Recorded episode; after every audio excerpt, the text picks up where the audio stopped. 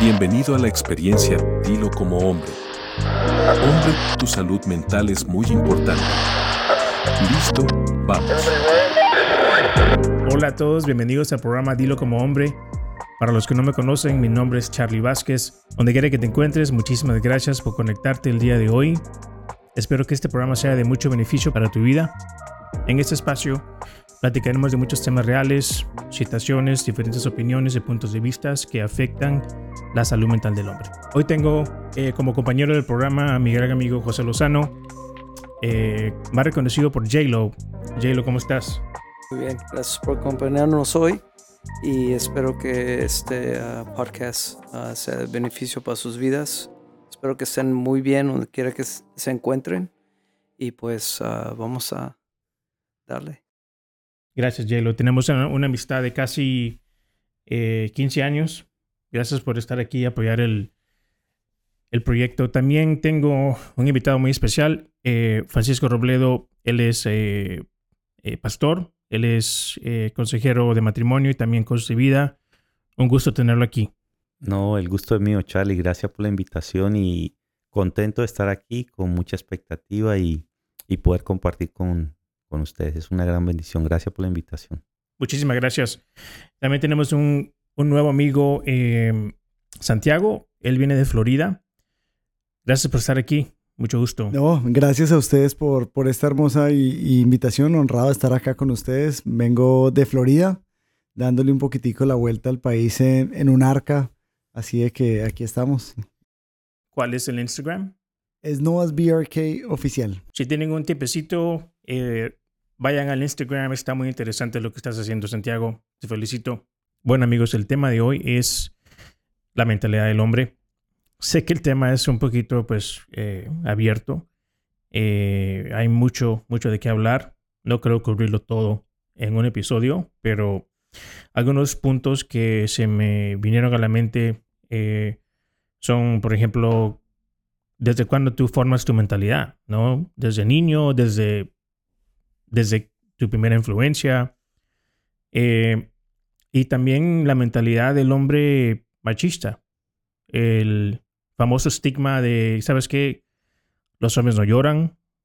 Eh, los hombres, tú lo solucionas, cállatelo, solucionalo. No pidas ayuda, no pongas tus cargas en otras personas. Así soy yo. Ese tipo de mentalidad. Eh, ¿Qué piensan ustedes? Tremendo. Bueno, eso lo puedes expandir en muchas uh, formas, ¿verdad? Pero eh, la mentalidad pues se va formando eh, desde que estás niño, ¿verdad? Y todo depende de tus influencias, ya sea en la casa, en la escuela, los amigos en la calle. Eh, te puede formar tu forma de pensar y causa tu forma de actuar. Uh. So, es bien importante nosotros ser diligentes como hombres y decir, ok, yo pensaba así, yo hacía estas cosas porque así me enseñaron. Se ha escuchado mucho eso, ¿verdad? Sí. O yo hago las cosas así porque, pues así lo hacía mi papá, pero no significa que era la mejor forma. Uh -huh. Aunque tienes respeto y amor por tu padre, quizás, quizás no lo tengas dependiendo la relación que tuvieses con él. Uh, pero a fin de cuentas es bueno hacer una evaluación de, de sí mismo y poder eh, reconocer si hay algo que tenemos que cambiar Uh -huh. eh, para el beneficio primero nuestro y luego los que nos rodean, eh, ya sea esposa, si estás casado, hijos, aún en los trabajos, en, en cualquier área. So, la mentalidad es importante, pero la mentalidad sana, la mentalidad correcta. Uh -huh. ¿Qué opinas tú, pastor? Yo creo que el, el, tema es buenísimo, o sea, y aquí hay mucho de qué hablar, pero eh, estoy de acuerdo con J-Lo, la mentalidad se forma en el niño, aún desde el vientre de la madre, o sea, el, el cerebro bien es como un computador virgen que no tiene información, Uh -huh.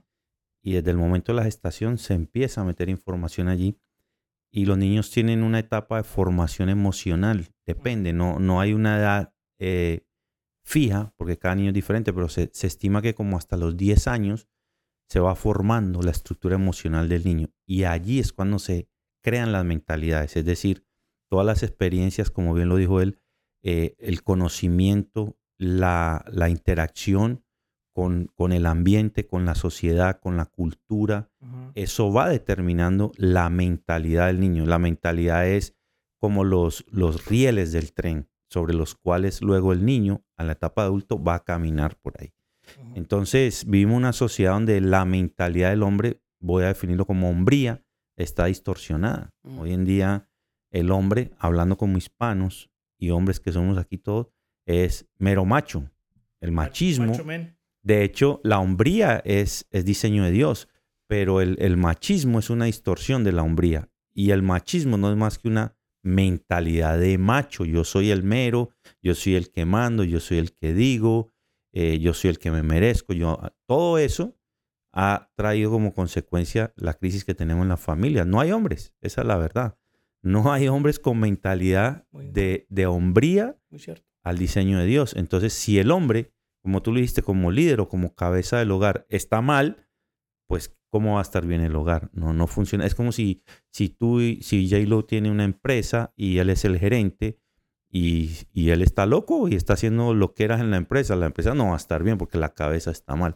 Lo mismo es con el hombre. Entonces tenemos una sociedad donde con una hombría o una mentalidad de hombre distorsionada, familias distorsionadas, sociedad distorsionada. Entonces no podemos esperar tener familias funcionales cuando la cabeza, la autoridad espiritual del hogar, que es el hombre, está mal. Y, y tristemente, de eso hablaríamos en otro programa, cómo esto afecta la vida de los niños, de la generación que estamos levantando. Entonces la mentalidad del hombre es uno de los temas que yo como, como padre y como, como maestro que soy de, de la palabra, como predicador y como pastor, hago mucho énfasis, pero si me quedo solo, si pongo de un lado el, el tema espiritual y me enfoco en el tema emocional, formación y estructura de la parte humana, de la parte del ser humano, eh, es clave, es clave. De hecho, nosotros cuatro que estamos aquí somos resultado de la crianza. Ujú. Bendito Dios que intervino en la vida de nosotros y nos, nos a mí me, me cambió porque yo era el mero, mero macho, yo era el, el de la distorsión esa, yo era el campeón. Pero eh, necesitamos hombres, yo creo que eh, definir qué es la hombría, cómo, cómo se define la hombría, cómo, qué es una mentalidad de hombre sana, saludable, como dijo J. Lo. Y, y creo que estamos en una temporada de la historia de la humanidad donde por causa de la falta de hombría la sociedad está corrupta. Y fíjate que en el machismo algo muy interesante es de que eh, quieren demostrar algo muy fuerte. Yo soy el fuerte, yo soy el valiente, yo soy el jefe, yo soy el que mando. eh, pero con la gente vulnerable. Pero cuando realmente tienen que ser macho, entre comillas, para ayudar al hijo con el colegio, para las finanzas, para apoyar a la esposa, esas cosas no, exis- no existen porque va en contra de su eh, el temor, la, la se- la inseguridad de esa persona. Y en vez de eh, poner esa energía del machismo, por decir, de la hombría, en algo positivo, eh, siempre hay, hay como una em, un instinto de, de se trata de mí y solo de mí. Y Egoísmo. el egoísmo, narcisismo, ¿verdad? Y, y cómo a veces yo, yo me pongo a pensar, digo yo, ok, so, para lo que nos conviene, eh, le dice a Charlie, el temor es algo importante en nuestras vidas, ¿verdad? Porque eh, mide el peligro, mide la urgencia, eh, es un instinto que tenemos, que. Dios nos dio. Y, e- y ese mismo eh, instinto de hombre lo debemos de tener y canalizar hacia algo positivo, no algo que va a perjudicar. Entonces, siempre hay que preguntarnos, ok, mi comportamiento, ¿cómo está afectando a los demás? Y, y poder evaluar y decir, ok, es porque es importante. A veces no queremos autoanalizarnos. No queremos reconocer nuestras fallas, nuestras debilidades, Mm. pero es muy importante porque entonces cómo hay crecimiento. ¿Qué opinas tú, Santiago, del tema que estamos hablando hoy? Me parece espectacular porque en muchas ocasiones de mi vida tuve roles de hombres que uno empezaba a seguir. Sí, Y era cuando uno empezaba a decir, ese hombre tiene algo que si le está funcionando, algo está haciendo bien. Y, y era porque se creía más hombre, el que más alzaba la voz. Entonces, pues, uno empezó a, yo empecé a seguir unos roles de hombres que llamábamos estaban bien. Y Yo pienso que el, el hombre solamente hasta que conoce la palabra y es renovado es verdaderamente donde se hace hombre. Porque cuando uno tiene y se cree, uno dice, wow, todo esto lo tengo y todo esto me funciona y soy el que más grito en la casa y soy el que más puedo en la casa, pero, pero es que ¿qué define hombría? Es el que más agacha la cabeza en el tiempo que la tiene que agachar.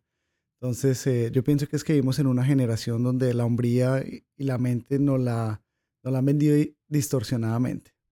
Yo creo que yo, yo me crié en un hogar, perdón, mi papá era bien machista, eh, mujeriego, eh, y entonces me acuerdo que mi, mi, mi imagen de la mujer fue distorsionada por el ejemplo que recibí de mi papá. Esto es algo bien, y es público, ¿no? No tengo temor en decirlo. Yo a los 11 años fui expuesto por mi papá a la prostitución. O sea, mi papá me metió en un hotel con dos prostitutas, yo siendo un niño de 11 años. Y entonces, esta fue la instrucción que me dio. Me dijo, ahí tiene para que se haga hombre. Wow. Entonces, imagínate en la mente de un niño de 11 años lo que eso causó. De allí en adelante, bueno, de paso esa noche esas dos mujeres no me hicieron nada porque eran adultas, yo era un niño. Pero, pero eh, siempre veía a mi papá con otras mujeres. Y mi papá me enseñó que el que más mujeres tuviera, más macho era, más hombre era. Entonces yo crecí y eso me dictó una mentalidad de hombre distorsionada. Entonces para mí las mujeres eran un objeto sexual. Yo, y entre más mujeres yo tuviera en la cama, más hombre era. Y recuerdo en el colegio, en mi adolescencia, eh, era una competencia en, en el círculo de amigos cercanos. El que más mujeres conquistara, ese era el mero, ese era el macho, ese era un hombre de verdad. Y claro, me caso y entonces le hago la vida cuadritos a mi esposa, porque yo me caso el primer año como que bien, pero después me acordé que yo necesito seguir siendo hombre. Y entonces me ando en la fiesta y en el mundo loco, en la vida loca, y eso me causó unos problemas serios, muy serios, que de hecho eso fue lo que Dios usó para yo venir a sus pies, eh, rendirme al Señor. Yo no conocía de Dios, conocía, pero no lo conocía a Él. Y, pero eso, de eso solo me quedó malos recuerdos, maltrato a las mujeres, abuso, eh, daño físico en mi cuerpo, eh, daño emocional, mm, pérdida de recursos, dinero, yo gastaba dinero en mujeres. O sea, toda una mentalidad de hombre al estilo del mundo. ¿no? Y eso, hoy en día, que todavía existe, es real, se ha agravado con el feminismo, porque ahora el feminismo lo que hace es atacar la hombría. Entonces, no tenemos hombres reales. Y los poquitos que hay, el feminismo los ataca. Sí. Entonces, por eso la sociedad va en declive, porque no hay hombres. El, el pastor eh, eh, Tony Evans, en su libro eh, Un hombre del reino, él explica, ahí está clarito, cómo un hombre es la clave de la solución a los problemas de la sociedad. Un hombre del reino. Pero vivimos en un mundo moderno donde la espiritualidad es más atacada que nunca. Si un hombre decide ir a la iglesia, resulta que ya no es tan hombre. Ya. Todo está al revés, ¿no? Sí, Eh, si un hombre decide ayudar a su esposa a lavar platos, a pasar la aspiradora y a cuidar a los niños, entonces la mujer lo tiene controlado. sí. Y resulta que está haciendo un ejemplo, es sirviendo a su familia. O sea, esto es un tema de mucha tela para cortar, pero, pero creo que es un momento necesario y perfecto de poder hablar qué es un hombre, qué, cuál es la mentalidad de hombre que Dios diseñó para nosotros. Y, y es como ponerse en un rayo X, ¿no? Tú, tú ves el diseño de Dios para el hombre y a la luz de eso puedes saber dónde están las distorsiones que tenemos hoy en día. Y ni hablar de la, la identidad de género, el ataque que está teniendo nuestra sociedad, los niños, Sí. con, con que pueden decir cómo te sientas y cómo pienses, así eres. Terrible. Entonces, esto es eh, un trabajo muy arduo, muy arduo. Y difícil, sí, pero hay mucho por hacer. Y a nivel de iglesia yo lo veo a diario. Por ejemplo, ahorita antes del programa cuando estábamos hablando de, de que los hombres somos cerrados, ¿no? ¿Cómo estás? La Bien. casa está cayendo, estoy quebrado, me duele el pecho, pero estoy bien, Bien. no hablamos. Eh, pero hablar es bueno, hablar es bueno. Un hombre de verdad habla, un, un hombre Yo pienso que a los hombres nunca nos enseñaron la sociedad a hablar. Que- no llores. no llores. Los Es el- hombres es no el lloran. Sí. Sí. es el estigma de que un hombre no puede llorar. Y no hay nada más lindo que ver un hombre llorando.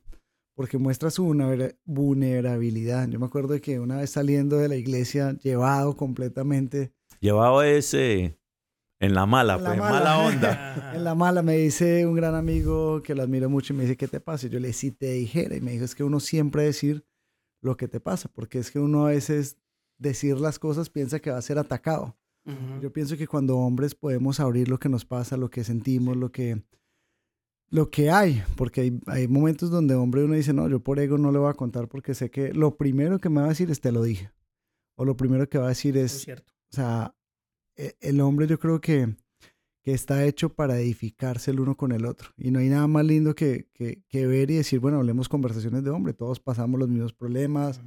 todos creo que, que- que el tema familiar con los hijos, la suegra, eh, todo es un tema real donde simplemente, wow, puedo vivir esa experiencia y qué me llevo, que esa experiencia a la final del día me va a ahorrar tiempo. Yo siempre he dicho que, que uno tener un hombre alineado al corazón de Dios te va, te va a evitar muchos años de amarguras. En cuanto a lo que acabas de decir, recuerdo algo eh, que me viene a la mente cuando a veces la esposa o alguien te pregunta cómo estás. A veces somos muy breves, muy cortos, aunque el día esté de la patada, como dicen los mexicanos.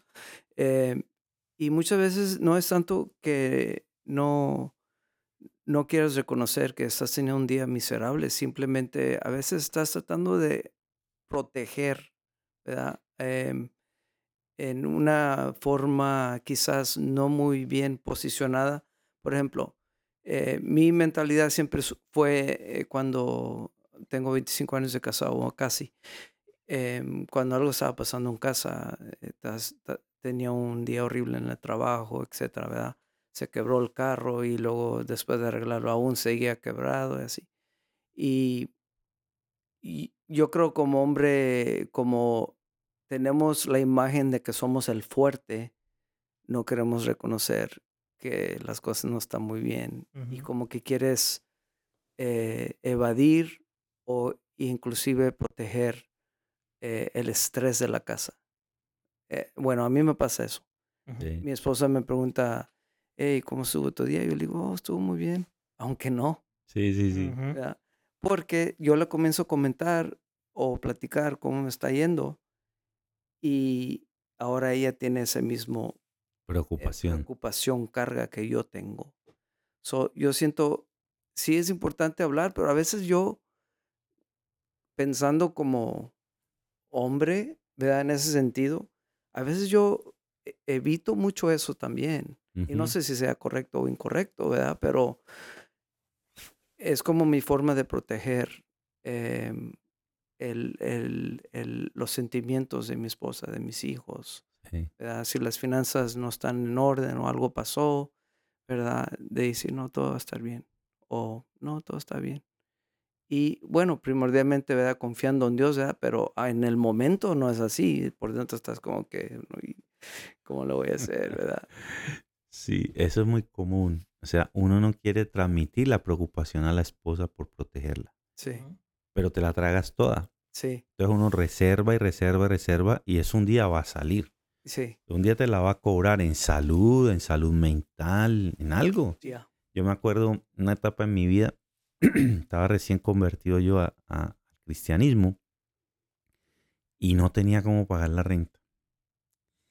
Y yo tenía un temor de decirle a mi esposa, porque sabía eso que dice, le voy a pasar a ella esa preocupación.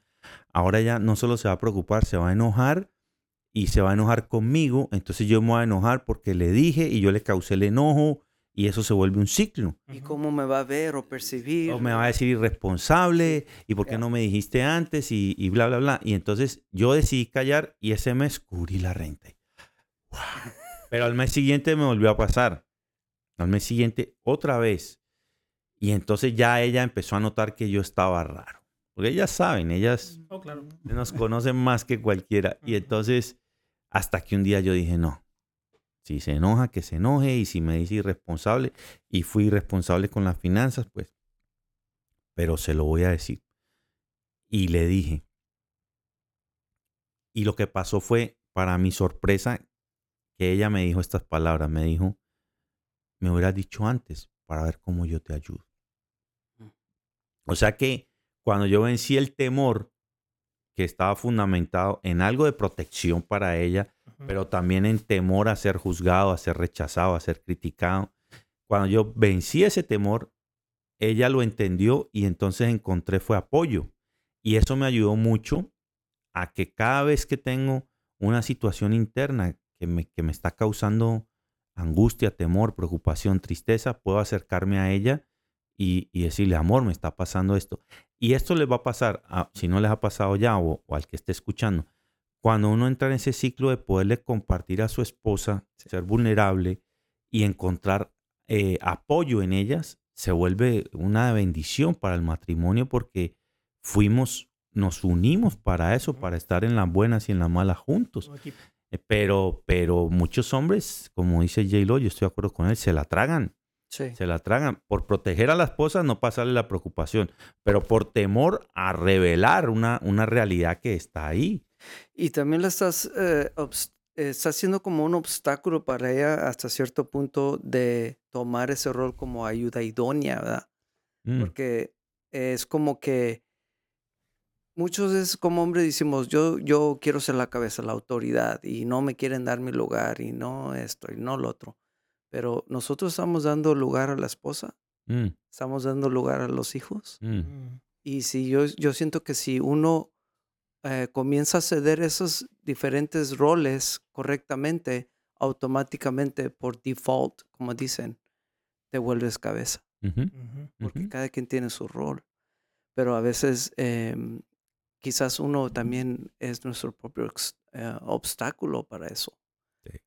Yo, yo creo que como hombres nos ponemos unos estándares que ni siquiera como hombres podemos cumplir. Sí, Y, y eso es sentido de que los mismos hombres nos ponemos unos estándares que no somos capaces muchas veces de, de es tan alto y entre uno empieza a bajar y a decir, ¿saben qué? Familia, necesito ayuda. Mi hijo me dice, papá, tú te subiste al arca por miedo y, y la verdad es que sí, les dije, ¿saben qué? No sé manejar un carro como un carro casa, no sé hacer esto, pero dejé que fuera Dios que les fuera mostrando de que los mismos miedos Dios los utiliza para capacitarnos. Entonces a veces hay que empezar a dejar que el miedo está bien, está bien tenerlo, pero Dios a la final del día en esa debilidad es donde yo pienso que Él va orando. Yo pienso que es ahí donde Él cada día empieza en, en, en esas debilidades que uno tiene como hombre.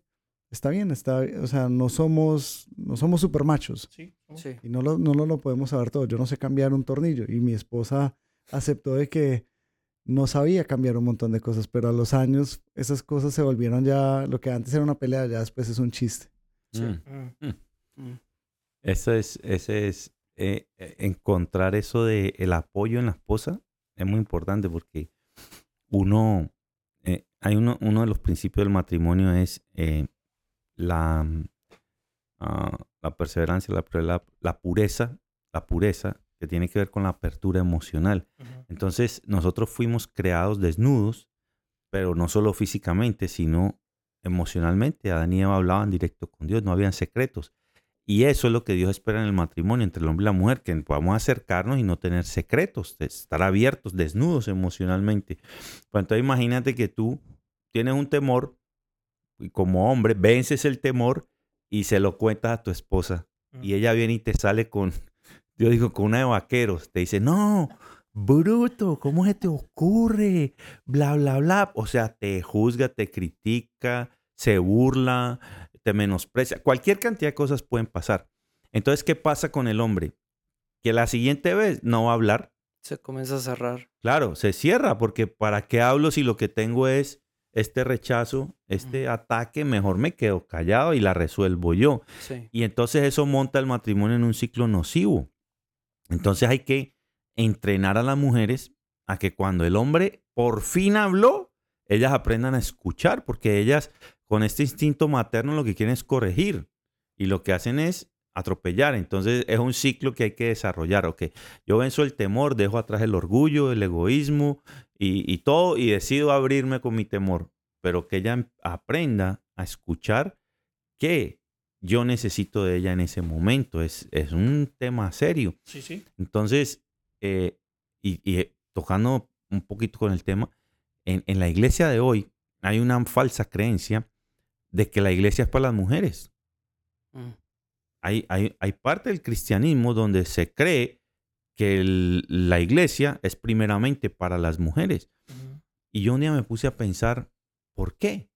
Y resulta que, bueno, hay muchas causas, pero cuando nosotros vamos al origen de la iglesia, pregunta, ¿quiénes andaban con Jesús? Doce hombres. Eran eh, doce discípulos, no había ni una mujer. O sea, Dios le encargó la iglesia al hombre. Entonces el hombre es el que está en la mentalidad de hombre correcta que queremos difundir a través de este podcast es el hombre tiene que tomar la iniciativa espiritual. Pero entonces el hombre que va para la iglesia, los amigos se le burlan, ¿no? Ah, tu mujer te llevó para la iglesia.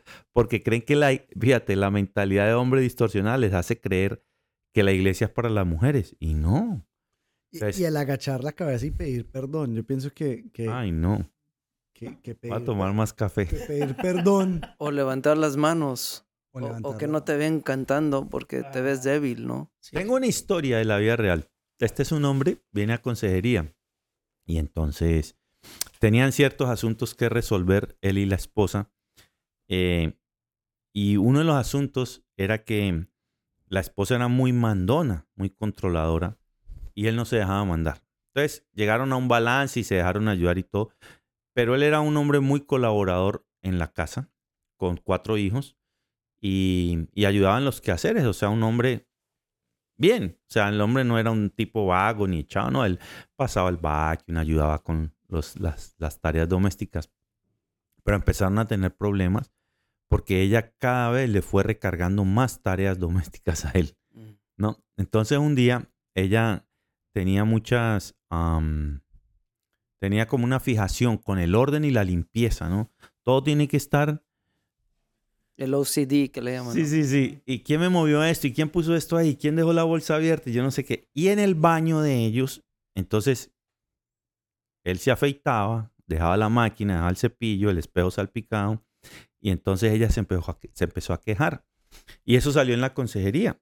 Entonces, fíjese a dónde llega la, la inseguridad de un hombre, que tú lo mencionaste ahorita por inseguridad. Ella le pidió a él, bueno, tenían varios problemas, pero esta fue como la gotita que rebosaba la taza. Y es, ella le pide a él que el baño se tenga en esta, en esta condición y que él se encargue. Y él viene y me dice en privado, me dice, yo no voy a hacer eso. Y yo le dije, ¿por qué? Dijo, porque si yo hago eso, es el primer paso para que me ponga a hacer más cosas. Yo le dije, ¿cómo? O sea, ¿dónde está tu capacidad de liderazgo de tu casa que tú crees que tu mujer te va a poner a hacer más cosas? Y lo cierto es que él se negó. Él dijo, yo no voy a limpiar el baño, yo no voy a limpiar el baño, yo no voy a limpiar el baño. Bueno, bottom line, y para terminar la historia, cuando, cuando me reúno con él en privado, me doy cuenta de que él está tan inseguro en su masculinidad que él se siente menos si accede a un requerimiento más de su esposa.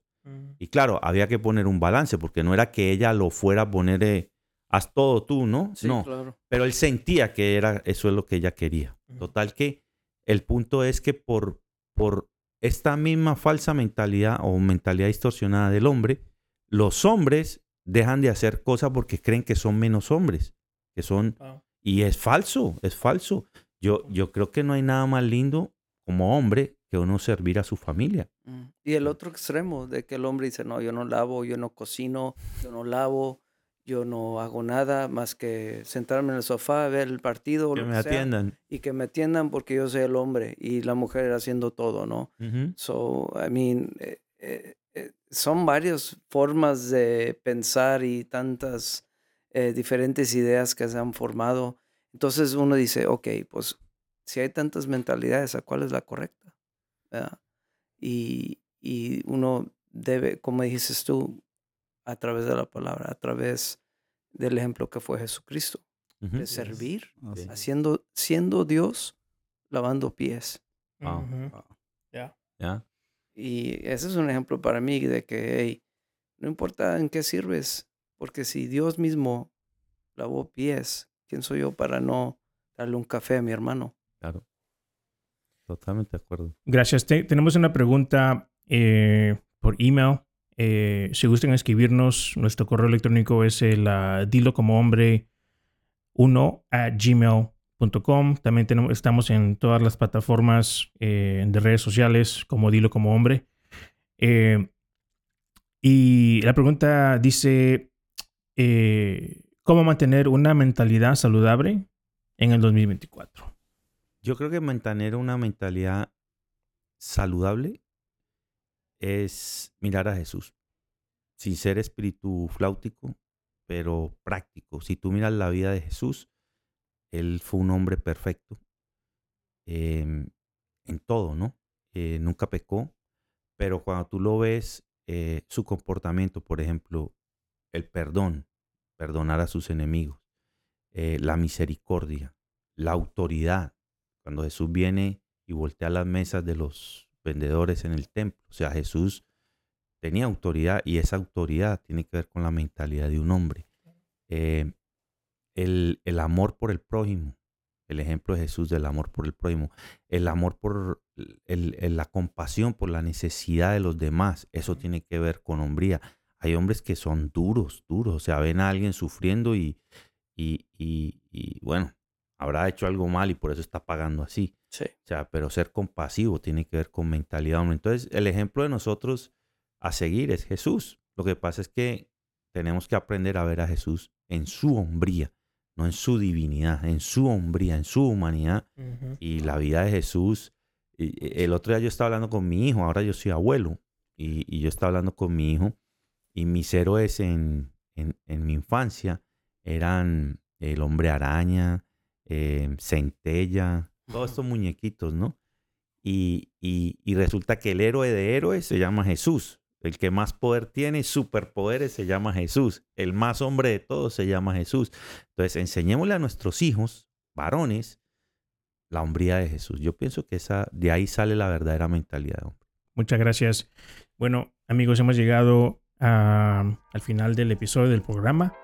Quisiera agradecerle a mis invitados eh, por estar con nosotros el día de hoy. Jailo, eres el mejor cojos del mundo.